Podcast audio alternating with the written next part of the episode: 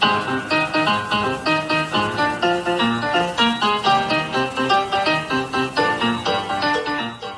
好，欢迎收听具体接力，我是王璐。那今天我的嘉宾是我的亲师兄啊，我是我们农大营养食品营养专业毕业的，然后我的师兄也是同门师兄，也是范志红老师的学生。那我师兄自从他这个硕士毕业以来，一直都是从事着食品与营养科普的工作，真的可以说是专注科普十余年时间。那他在这么多年里边，其实承担了很多食品安全以及营养健康传播的项目。其中还包括很多国家的食品安全标准的制定和修订工作，然后同时呢，也在科普中国、果壳啊、我们丁香医生，还有科普时报等多个平台持续发表着相关的科普文章。那他现在是科信食品与健康信息交流中心副主任，也是中华预防医学会健康传播分会委员。那么下面请我的师兄阮光峰来给大家打个招呼。Hello。大家好，我是阮光峰哈。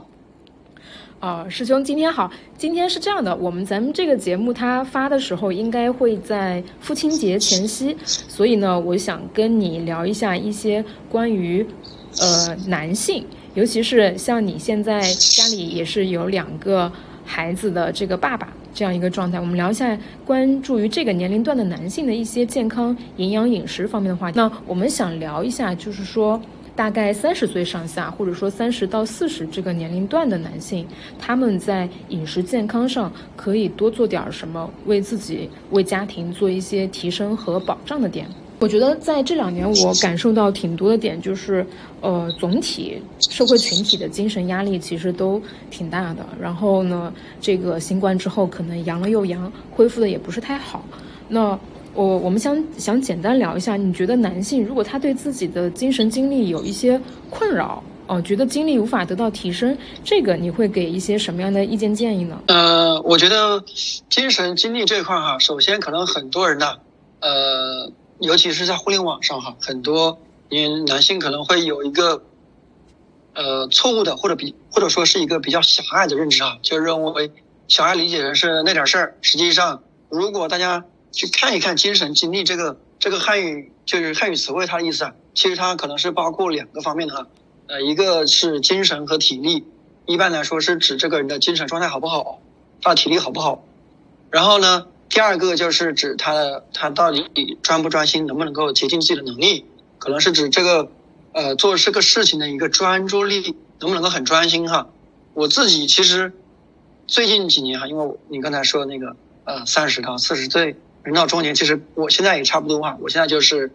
三十五了，刚好也在这个年龄阶段。对，其实我自己也感觉明显的感觉，现在确实，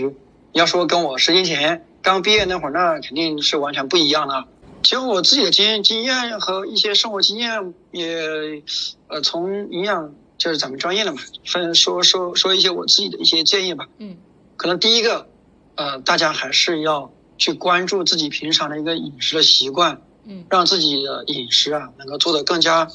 呃，营养去均衡一些哈。嗯，呃，呃，为什么要强调营养呢？可能很多中年人呢，他平时到了我这个年龄哈，可能很多人平时其实饮食习惯呢，其实并不太健康。很多人，呃，经常可能会有一些应酬，应酬的时候就是大鱼大肉、大口吃肉、大口喝酒，然后有一些人可能还会有这种抽烟喝酒的习惯哈，平时。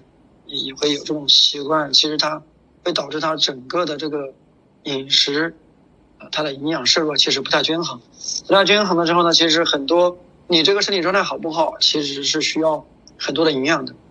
啊，需要多种像维生素、矿物质这些很多种啊，而且不是可能不是不仅仅是一种，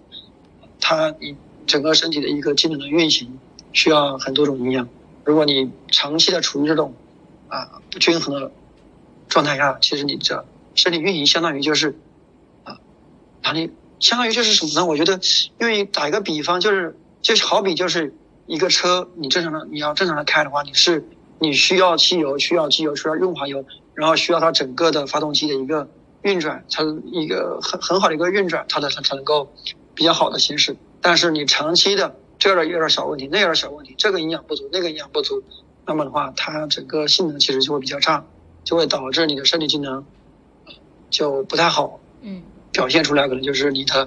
比如你的精精神状态不好，啊，这所以呢，平时呢还是要关注营养这块儿哈，啊，然后嗯，具体怎么吃，呃，我我自己建议大家，如果可以的话，可以看一看，就是营养学会发布的那个呃膳食宝塔，很简单哈，就是一个宝塔，大家可以对着看一看，然后来安排自己每天的饮食，然后可能要重点关注一下，呃，比如呃像油盐糖这几个要重点关注一下，因为如果从现在我们国家的一些营养调查来看，实际上我们现在很多人的油、盐、糖这些东西都吃的太多了，啊、这些东西吃太多了有什么问题呢？比如像盐，盐吃多了，它可能会导致高血压这些慢性病，然后油吃多了，就能量摄入比较多嘛，可能会导致容易使使人更更容易长胖，像中很多人到人到中年就会有啊中年发福啊这些困扰哈，嗯。其实跟这个也是有关系的哈。嗯。然后就是糖，呃，然后很多人在平时吃饭的时候也会喜欢有一些带甜口的一些食物哈，比如像什么糖醋排骨、红烧肉啊，这些都很好吃，但是实际上它里面，嗯、其实除了油多，其实脂肪也是很多了，就是，就是这就是糖啊，糖也很多，所以呢，呃，这些东西你是还是应该注意一下，要少吃哈，呃，然后，呃，关于营养素的补充这一块啊，提升精力，我也经常看到，可能很多很多网上会有有人有人有一些说法，说什么男性人到中年了呀，就得重点的补充一些营养素，这里面有一个特别有名，就是锌，说这个营养素男人需要的量比女人要多一些，所以要多注意补锌，而且锌可能跟生殖健康是等等啊，这个可能会有那么一点关系。然后很多在宣传的时候啊，在说的时候啊，很多人就会往那方面想，那边就说就是似乎就是说男性只要缺锌了就不行了，但是实际上这是这是一个非常非常大的误解哈。嗯实际上，如果大家去看，就是膳食健康这个推荐量，大家可以看到哈。实际上，如果你看一下微量元素的这个推荐量，可以看到，其实男性比女性推荐的这个健康的摄入量推荐的量，比女性多的有六种哈。这里面实际上是包括的五种维生素和一种矿物质。这五种维生素是什么呢？包括像维生素 A、维生素 B 一、B 二，还有烟酸胆碱。然后另外一种维生素是矿物质。其实男性比女性需要的营养素多的有很多种啊，并不是说只有新一种。所以说，如哪怕你呃你觉得自己精力不好，你想补充营养素去呃重点关注一下什么营养，其实也不应该只是新这一种，而是可能很多种啊，大家都应该要重点关注一下。呃，然后第二个建议，我建议就是，啊、如果可以的话，大家还是要养成啊、每天运动的习惯，最好能够坚持每天的锻炼。呃，实际上我现在的一个感受就是，呃，平时很多时候哈，其实我也觉得，嗯，工作的时候很辛苦，一到家之后其实也躺就想躺平，就不想动。但是我现在有一个一个动力，就是让我自己要运动，就是平时要带孩子。呃，基本上如果看我的微信步数，某一天步数突突然变得特别多的，还有可能就是带带孩子出去玩了。像我现在基本上每天晚上，呃，会带孩子出去跳绳儿，去有时候还会有去上一些这种体育课，比如说打乒乓球。然后现在最近还在还在呃约约就是暑暑假的时间去带孩子学游泳，然后我可可能也可以趁趁着机会跟孩子一起去运动哈。呃，其实就是还是要去找各种机会吧，让自己能够活动起来。如果你觉得工作太忙了不想动了，那么啊这个年龄阶段的话，可以找这种机会，你可以多陪陪孩子，然后跟孩子一起运动哈。呃，然后平时呢，我觉得在办公室在工作的时候呢，可能也要注意一下啊，比如说你的坐姿，呃，要注意尽量还是要健康一些，坐坐坐端正，然后也不要长时间的久坐哈。可能如果可以的话，最好还是能够提醒自己，比如说你坐个半个小时的，起来走动走动，走，你可以起来倒一杯水喝，起来伸伸懒腰等等哈，这些都可以做一做。实际上，随着慢慢的年龄增大之后，呃，可能有大家也会感觉自己这个体力不行，有有一个原因就是什么？就因为你平时运动比较少，你的肌肉这个也其实也是在慢慢的、慢慢的减少的。为什么？呃，很多老年人会有肌肉萎缩这个问题啊？实际上就是因为他慢慢就是到了一定年龄阶段、一定年龄阶段，比如说三四十岁，这个时候就不太注重这种锻炼，然后时间日积月累啊，他肌肉就慢慢萎缩。所以实际上，如果可以的话，其实大家，呃，从三四十岁开始，其实还是要保持这个运动的习惯。运动它也可以让啊让肌肉，其实就是一个增肌的一个作用哈，可以防止肌肉的萎缩。OK，哎，那我们刚才讲到有一个话题，其实是呃，男性也好，其实女性也是吧。到了三十岁之后，其实可能会更明显的感受到身体其实容易长胖，或者说不像年轻的时候那样可以乱吃或怎么样之之类的。就是，然后呢，男男性可能一胖嘛，就容易显得整个人有点油腻。想问一下师兄啊，你觉得在这一点上有没有什么比较简单可行的建议来给大家？呃，我觉得，呃，如果，呃，如果是，呃，平时可以自己做饭的话，相对来说呢，会比较好控制一些哈。比如说你自己做饭，对你自己做饭的时候，你可以控制我少做一些高能量的一些食物，比如像油炸的炸鸡，像什么炸薯条，嗯，这些可以少做一些。嗯。然后有一些呃特别高能量的一些。呃，菜，比如像什么红烧肉，嗯，糖醋排骨，这些一看就是能量很多的，你也可以要注意少吃少做一些。呃，另外，呃，你平时自己做饭的话呢，呃，可能大部分人在外面吃饭一般都是吃一些什么面条，嗯，米饭，嗯，馒头，一般都是白米白面，像粗粮、全谷物、杂粮这些其实特别少。但是你你自己做饭的话，你可以多准备一些粗杂粮，比如像。做饭的时候，一半的米饭，然后一半是红薯、紫薯，或者有一些豆类，比如像绿豆、红豆这些粗杂粮。其实这些都可以帮你更好的控制能量的，嗯，让你少吃点，然后这个饱腹感更长一些。其实总的来说也是可以帮你更好的控制的。那其实现在很多人他工作也忙，节奏也快，他其实很少自己做饭。真的，我身边自己做饭的男性太少，女性也。不是特别多啊，那你有没有一些建议？其实可以给这些可能吃外卖、吃外食、吃就是下馆子比较多的朋友的一些建议啊。先说点外卖吧，点外卖其实我自己偶尔可能呃一个月会点个三四回。嗯，我觉得第一吧，点外卖的时候，像呃在菜品的选择的时候，大家要注意一下，比如像有一些什么油炸的，像汉堡、薯条哈，这些都是一些。典型的油炸的，包括炸鸡、炸鸡腿、炸鸡块这些油炸食品，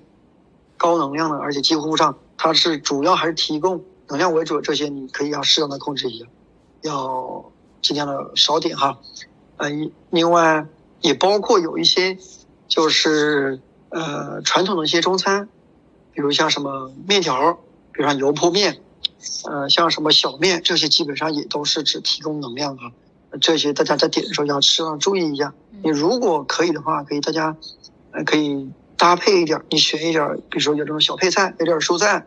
或有点什么其他东西哈，有些什么香肠或者卤蛋等等，这样子从营养均衡的角度呢，你可以让你这个搭配会更好一些，然后能量控制也会更加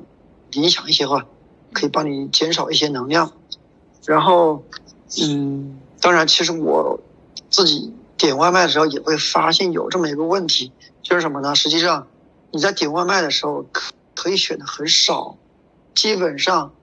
嗯，大部分外卖它基本上满足的能够给你满足的基本上只有一个需只有一个点，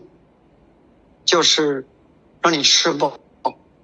让你吃饱了可以继继续工作，呃，然后可能另外一个点可适当的满足一点就是好吃，不至于太难吃，所以。真的要说点外卖还是比较难的哈，呃，第二个呢，就是呃，在选择的时候，现在我也看到有一些有一些外卖推出了一些什么轻食，沙拉、什么蔬菜沙拉这些，这些相比相比来说，比那些什么油炸的食品，比那些只提供能量什么面条这些，相对来说还是好一些哈。但是如果你点这些轻食的沙拉，或者其他的一些蔬菜沙拉时候，我建议大家在吃的时候要注意一下，就是不要放那个什么沙拉酱。呃，它可能这个沙拉本身，它给你的时候强调会说它很健康，能量比较低。其实有一个条件哈，其实就是你不要放这些蔬菜沙拉，因为嗯，它能量低，其实就主要是那些蔬菜。如果你把沙拉一放进去，它的味道是很好，但是沙拉里面其实它的能量就会很高。因为沙拉怎么做的呀？沙拉里面一般有很多的糖，很多的脂肪，脂肪什么就奶油，什么有一些什么淡奶油那些，其实。能量都是很多的哈，嗯，这个是点外卖的一些建议。然后，嗯，呃，关于在外就餐，其实在外就餐的话，你去餐馆吃的话，相对来说其实还是还比较好控制一些。比如你要点菜的时候，呃，第一个要注意注意一个原则，就是素菜和荤菜的这个搭配要注意一下，最好还是，呃，从从营养角度哈，我们一般是推荐，比如说是。呃，素菜和荤菜的比例一般来说是三比一，会更好一些。呃，可能很多人觉得我去外面吃就是想多吃点肉，嗯，但是其实如果你，呃，点的时候只点很多的荤菜的话，其实这个就不太健康哈。呃，如果大家能够控制的话，是要有意识的去多点一些这种啊素菜，然后荤菜要注意一下，最好能够注注意一个比例，就是素和荤三比一。第二呢，就是有一些。明显的能量比较高的一些菜，比如像什么，呃，糖醋，什么爆，呃，就是，呃，油焖，什么油炸、油煎，包括油淋，这些菜，大家在看看这个菜谱的时候要注意，要少点。嗯，然后第三点呢，就是在外吃的时候呢，我觉得还有一个，就是要注意。点菜的时候不要点太多，嗯，因为你点多的话，其实就很容易就，嗯，就就容易吃多。其实就是，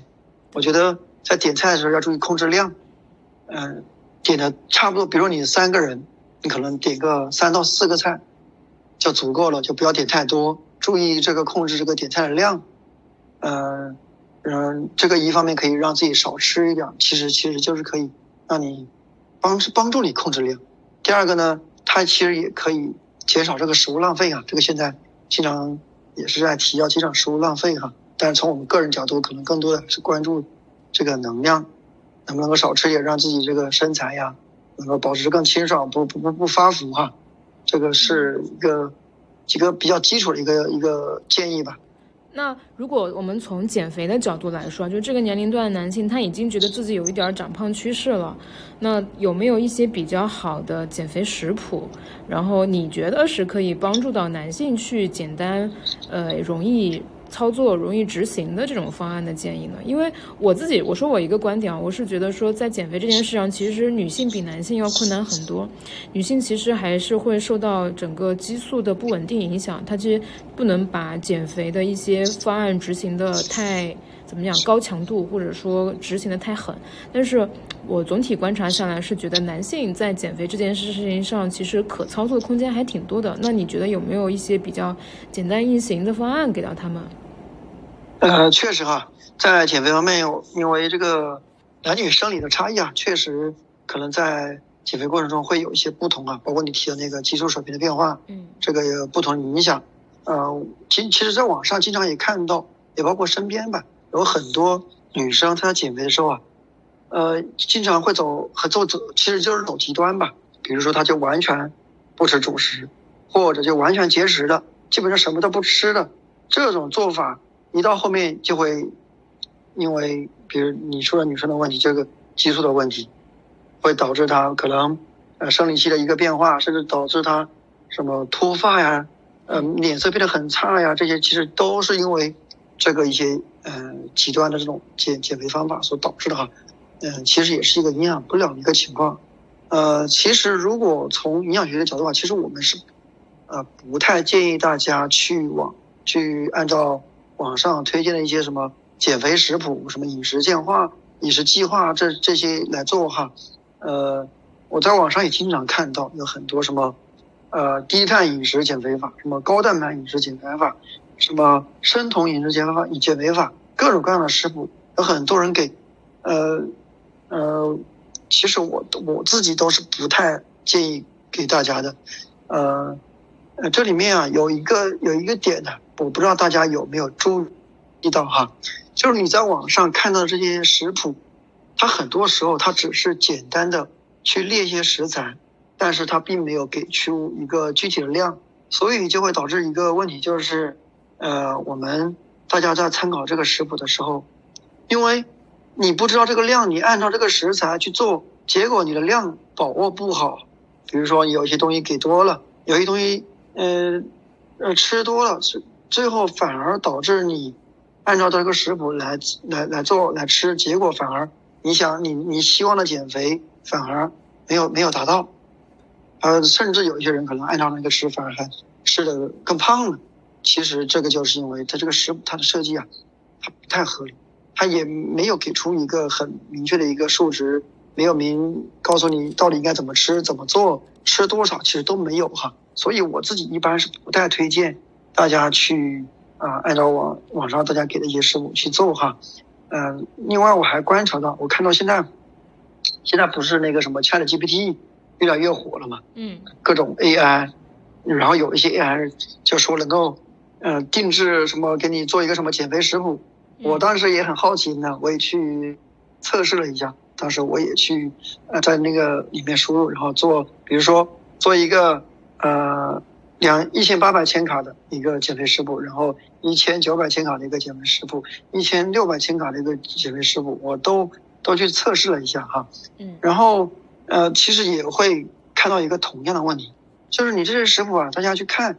如果大家可以，大家也可以自己亲自去测试一下哈，你会看到这些 Chat GPT 这些 AI 它给出的这个食谱啊，给你的感觉就是看上去罗列的特别有条理，呃，早餐吃什么各种食材，然后加餐吃加餐吃什么也是各种食物，列的给人感觉啊，看上去好像特别靠谱，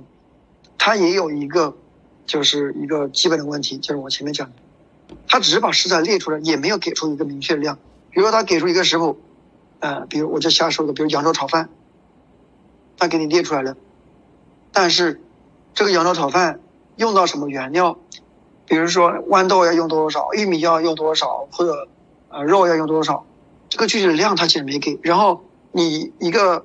呃一千八百千卡的减肥食谱，那么我这一顿。羊肉炒饭应该吃多少？是吃五十克、一百克还是两百克？他都没有给。这就有一个什么问题？就是你照着他吃，但是你不知道要吃多少，不一不知道应该吃多少。然后有些人如果完全照着他吃，一吃一一大碗，你说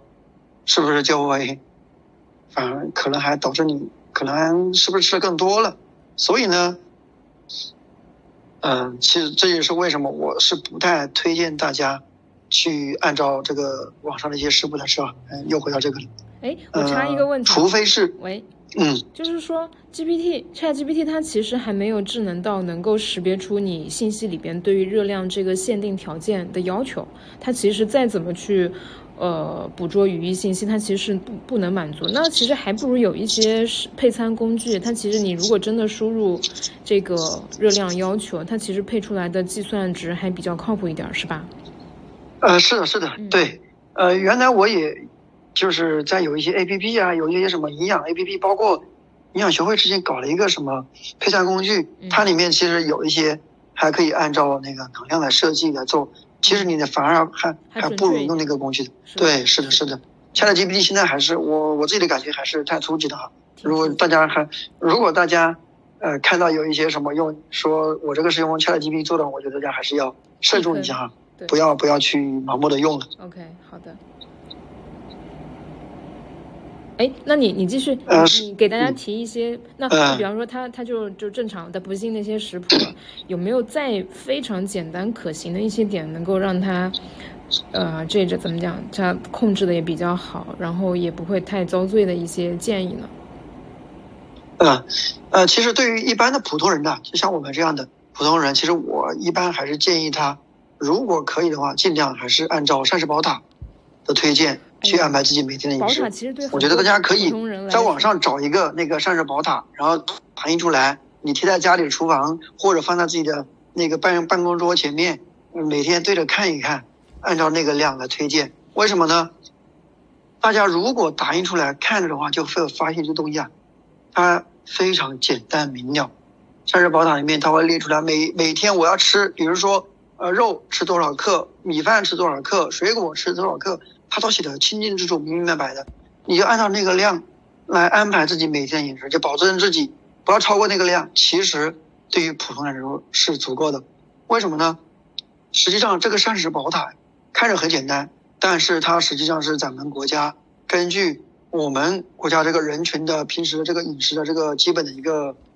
情况，然后根据营养学的这个基本的原理，对于我们中国人来说，对于我们国人来说，它是一个比较符合我们的饮食习惯以及你的饮食条件，然后经过了科学的一些筛选呐，一些综合的一个方案啊。这个方案来说，其实它就是可以满足大家。这个普通人的平均的人的普通的一个情况，平均的一个情况啊，你只要这个按照这个来吃，其实就是足够了哈，是可以满足你的健康的需要的。当然，如果你你有一些特殊的需求，比如我想减肥，我想让自己不要发福，我想让自己能够更加清爽清爽一点的哈，呃，更加健康一点哈，我觉得大家可以重点的去关注几个问题哈，比如第一个，呃，你的运动量。你平时有没有啊？像我前面讲到的保持运动的一个习惯？如果啊你平时运动特别多，那么你吃的时候，呃，可以比膳食宝塔推荐稍微多一点儿。如果你平时运动特别少，你基本上每天就是坐在办公室里，下班回家就躺着，那么你你就得适当的控制你每天吃的这个食物的总量，比如你米饭。你平按你平时吃，你可能要吃两碗才能吃得饱。那我建议你可能是不是得吃一碗，少吃点。然后你吃肉，你可能我吃要吃你吃比较多哈，比如红烧肉，那我你我得也得吃四四五块甚至更多。那么你得是不是得啊适当的减少一点哈？呃，第二个就是比如说嗯全谷物这个你有平时能不能吃？呃，为什么提全谷物呢？这个其实，呃，是因为前几年哈，有这在营养学里面有个很非常著名的杂志叫《柳叶刀》，这也发布了一个全世界一百九十五个国家的一个饮食结构和健康的一个分析，最后得出的结论就是中国人有一个问题，就是全谷物啊吃的太少了，啊，全谷物吃的太少了，有什么问题呢？就是你吃东西的时候，嗯，可能呃吃吃了一会儿就会感觉很饿。呃，饱腹感比较差嘛，因为平时可能大部分主食都是吃白米白面，就是米饭嘛。然后像有一些面条、馒头这些东西，这些东西其实都是精致的谷物，它不是全谷物。呃，精致谷物的问题就是你吃了之后很容易多吃，然后吃了一会儿就会感觉饿，你又会想再来点零食，就会导致你其实就会更说白了就是嗯进一步会吃的更多了嘛。所以，呃，如果可以的话呢，你要多吃点全谷物，然后，呃，呃，比较简单的操全谷物。如果要说全谷物杂粮在生活里面大家比较常见的，比如像有一些燕麦片，然后像呃薯类，像紫薯、红薯，然后有一些豆类，比如像红豆、绿豆。如果可以的话，大家平时可以吃一点。嗯，我自己的一个嗯。经验就是，你可以买一些那种麦片儿，那种冲一下就可以吃的。像我自己在办公室里面，经常也会放一些这种即食的麦片。有时候啊，早餐呢自己来不及吃，其实也可以吃一点，用牛奶、用奶粉泡一下就可以吃。这个也可以，也可以，就是其实也是一种全谷物嘛。你可以帮你补吃一些全谷物。然后另外一个点也要注意一下，就是可以适当的多吃一些水果，啊，比如说，呃，膳实际上膳食指南推荐我们每天要吃两百到三百五十克的水果，但是现在我们平均，啊，每个人可能每天大概只只能吃到五十克左右，这个其实跟推荐是有很大的差距的哈。所以如果呃，可以的话，大家平时，呃，比如说你早上出早上出门的时候，其实你可以带一个像苹果呀、梨呀或者香蕉，换着带，带到到然后到了办公室之后，呃，在中午十点钟，十点到十一点之间嘛，十点半左右，你可以吃个水果，然后晚晚上，比如像你晚餐之后吃完晚饭，你可以再吃点水果哈，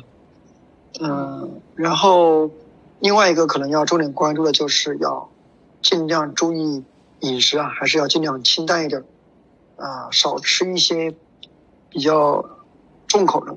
比较咸的一些食物，比如像一些咸菜、豆腐乳、呃榨菜这些啊。很多人平时吃饭的时候会喜欢有一些这种小咸菜，来让自让自己吃的更多一点，叫调味儿嘛。有人觉得这样吃会更好一些，会会比较开胃一些。但是其实这些。其实研究都比较多，研究的时候，嗯，可能会导致你以后得什么高血压、高血脂这些慢性病呢，其实也会风险会更更高一些哈，所以大家可以重点关注一下。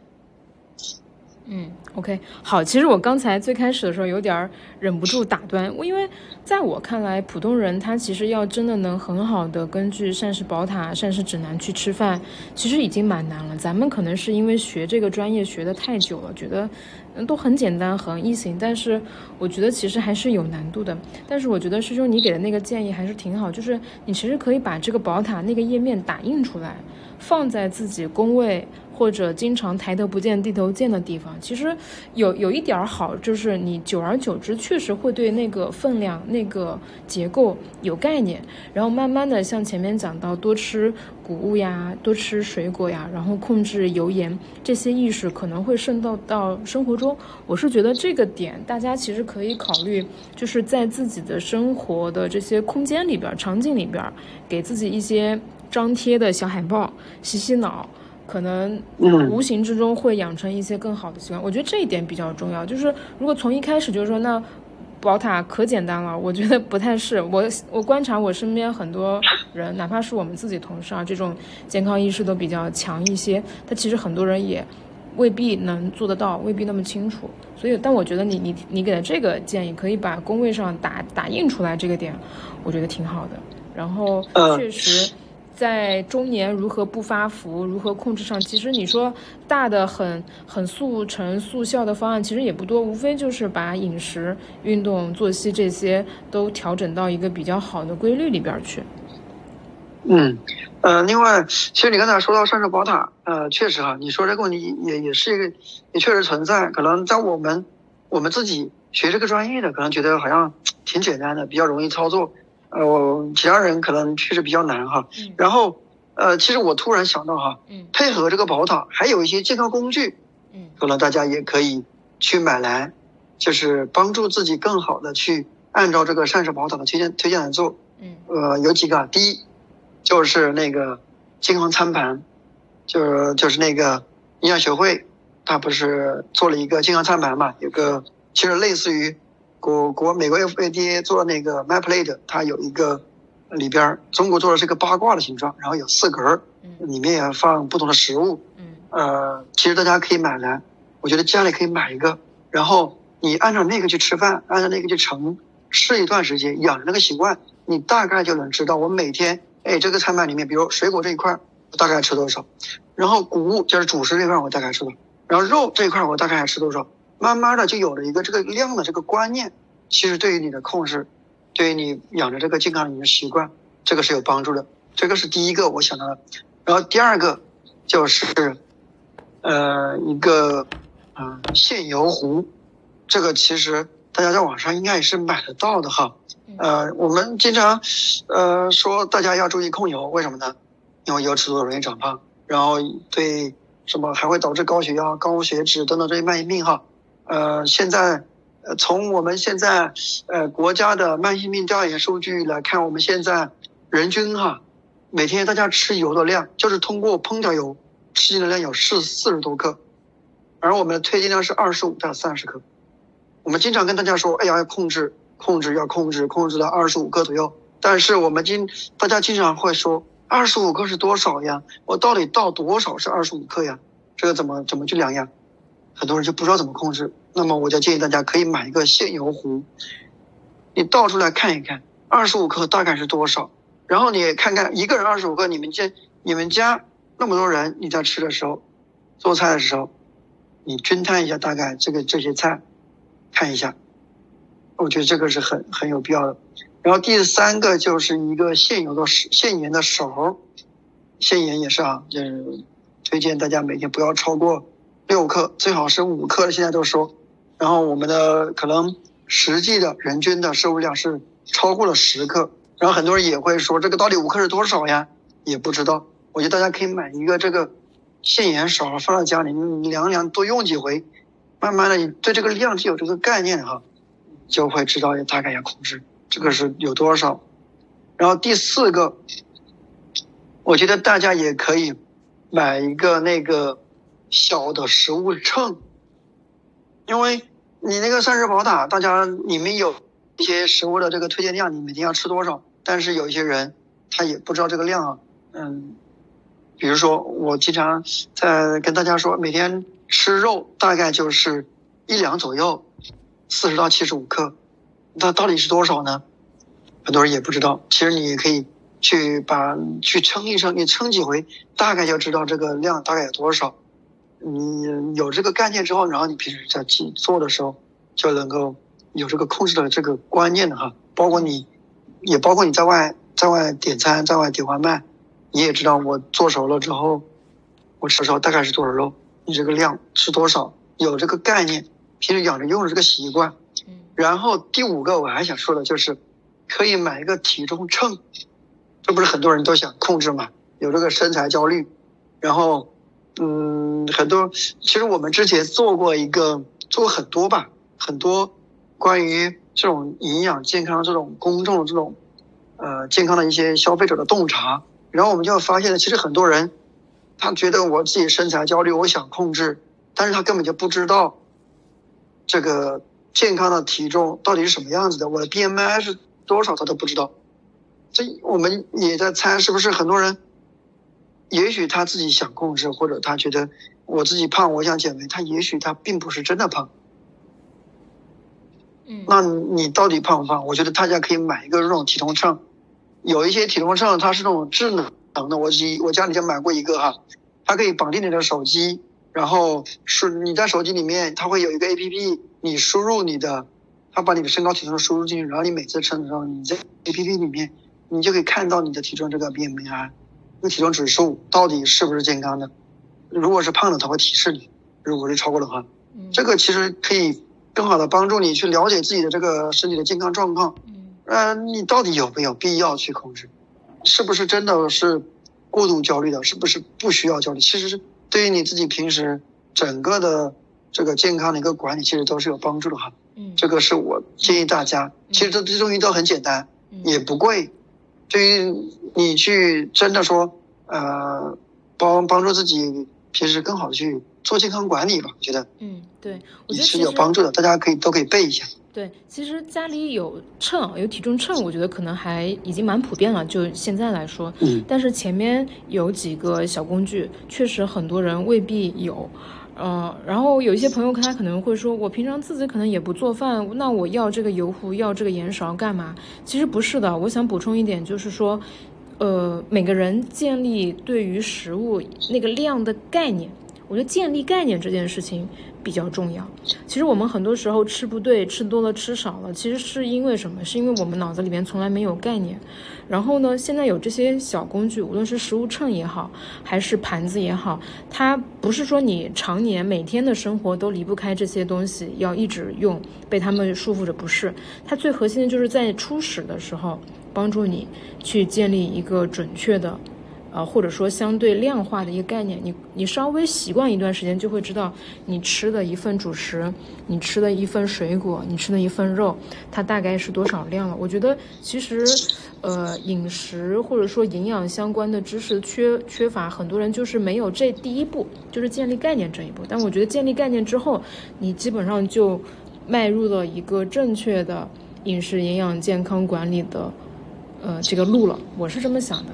那师兄还还有一个话题，其实前面有讲到，就是说无论是呃容易发胖也好，还是说精力不足也好，其实很可能跟。呃，一些营养的不足，或者说另一些营养的、另另一些不需要的能量的摄入过多有关。那在你看来，现在很多人也会希望说去呃买多一些的这种保健品、保健食品，来帮助自己改善营养、调整营养。你觉得哪一些是有必要的，哪一些又其实完全不必要，是智商税呢？呃。我觉得保健食品这个确实也是一个非常大家非常关注的一个东西啊。其实我自己平时也会吃，我也会给自己的家人，包括呃我的父母，呃我的媳妇儿、孩子哈，其实也都会买买不同的一些呃保健品。呃，从我自己的平时生活，包括专业的这个意见的话，我建议呃呃大家哈，如果真的想买保健食品的话，膳食补充剂。是可以买、可以吃的，啊，膳食补充剂是什么呢？比如像维生素、矿物质，也包括像蛋白粉这些营养素补充剂哈。呃，当然这里我也要还是得强调一下，就是实际上对于我们绝大部分人来说，啊，你如果你可以保证自己，我就是按膳膳食宝塔来吃，我能够保证自己吃的特别的均衡、特别的营养，那么你这个均衡的食物其实是我们获得所有必需营养的这个最佳的来源。只要你能保证，我觉得能够做到，那么我你就没有必要去花钱去买保健食品，没有必要去花钱去买这些膳食补充剂。嗯，但是其实，呃，从我自己哎生活啊，包括跟朋友这些嗯交流观察来看呢，实际上可能很多人呢，他还是没法做到真的说我就按膳食宝塔嗯那样子来吃，然后你就能够保证一定能够。吃的自己所有的营养都是摄入都能够很满足，其实这个很多人是做不到的哈，对，很难很难的，而且很多人生活习惯其实也并不健康，比如说现在这些呃工作的这些白领这些中年人，很多人还经常熬夜加班工作，嗯，熬熬夜在那儿刷手机刷视频，甚至呃刷一看剧的，嗯，然后可能还很多时候在在那儿很很晚的在那儿。嗯，是就是大口吃肉、喝酒、吃夜宵哈，这些其实很多人说他生活习惯不好，也很少运动哈。其实，所以呃，这就导致大家其实很多时候营养摄入是是不均衡的，是不足的。而且这个也是有我们的国家这种呃这种营养调查数据的哈。我正在准备的时候我还特意看了一下，就是我们国家目前的人群的调查的数据，实际上中年人摄入的不论是维生素、矿物质啊。其实绝大部分人他都是缺的，不论是哪一种。就是我你大家能想到的，像维生素 C、维生素 A、维生素 D、B 一、B 二，包括钙、铁、锌、硒等等这些大家能够想到的这些微量元素，其实绝大部分人都是缺的。嗯，我举几个数据哈，呃，比如维生素 C，它这个有一个数据是可能百分之七十人其实摄入都是不足的。然后钙，他提到了一个数据是，呃，百分之九十的人群，他这个摄入都是不足的。然后，嗯，维生素 A、硫胺素也是维生素 B 一哈，它那个摄入比例不足的，就是超过了百分之五十。然后像 B 二，它的摄入不足的比例是超过了百分之八十五。钙这个比例更夸张啊，可能百分之九十人。它摄入不足都是不足的话，其实这个其实也可以，嗯，其实我们也也确实也是印证了吧，印证了这个说这一个现实，就是其实绝大部分人，你的这个平时的饮食，你的微量元素，你的营养素确实是摄入不足的。所以从从就是啊健康的角度呢，我我我建议大家平时是可以买一些这种膳食补充剂吃的，呃，因为呃，而且对于实际上，对绝大部分，就是正常人来说啊，你吃这些膳食补充剂，比如像维生素、矿物质，包括蛋白粉，这个它的益是大于弊的。嗯，而且呢，呃，对于绝大部分人来说，只要你正常吃，你按照你买的，比如买那个维生素，它一般包装说明上它都有一个推荐量，推荐你每天吃一颗或者两颗，你只要按照那个量来吃，一般也不会有过量的这个风险，也不会有过量问题啊。所以，呃，如果你实在想买保健食品吃的话，那么我建议大家是可以买买这个吃的哈。当然，因为我们这个今天这个主题是男性哈，呃，我还是想提一下提提醒大家哈，就是前面提到的，不要以为男性你要补营养，我就是补锌。这个其实是一个很大的一个误解哈，嗯，其实你可能很多营养都会要要补充，你有很多的微量元素，其实你都是缺乏的。不要只看那一种啊，千万不要被有一些商家的这个营销、一些自媒体的营销都是给带偏的。不要为我我呢我我补充点锌就可以，这个是一个非常多大的一个错误哈。然后至于其他的一些保健食品，我就建议大家在买的时候就要慎重的，它可能对你的。呃，这个健康益处就不是那么明显、那么显著了哈。呃，要说特别，嗯，特别坑男性，呃，智商税比较多的，那我可能想重点提一下，就是有一些什么壮阳的保健食品啊，这个可能对于很多中年男性来说，也是一个比较吸引眼球的一一些保健食品哈。嗯，有很多哈，这个我就不不不录不一个一个的说哈，实际上。很多这种壮阳的一些保健食品，比如像什么保健酒，嗯，之前嗯我们国家的监管部门其实就有过抽检，他就发现很多这些这些所谓的保健食品啊，它其实是加了一些禁药的，加了什么？加了伟哥，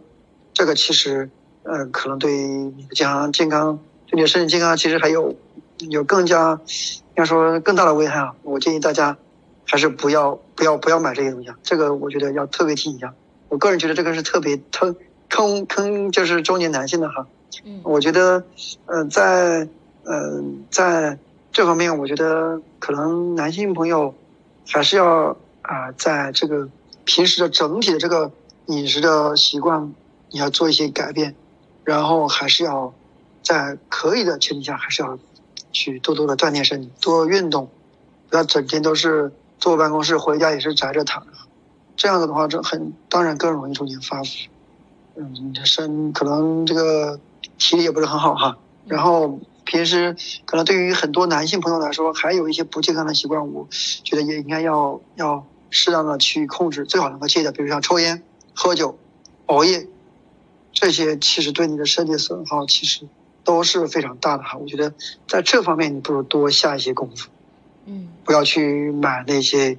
这这这个特别坑男性的这些保健食品啊，嗯，这个我要重点重点提示你，嗯，重要的事情说三遍。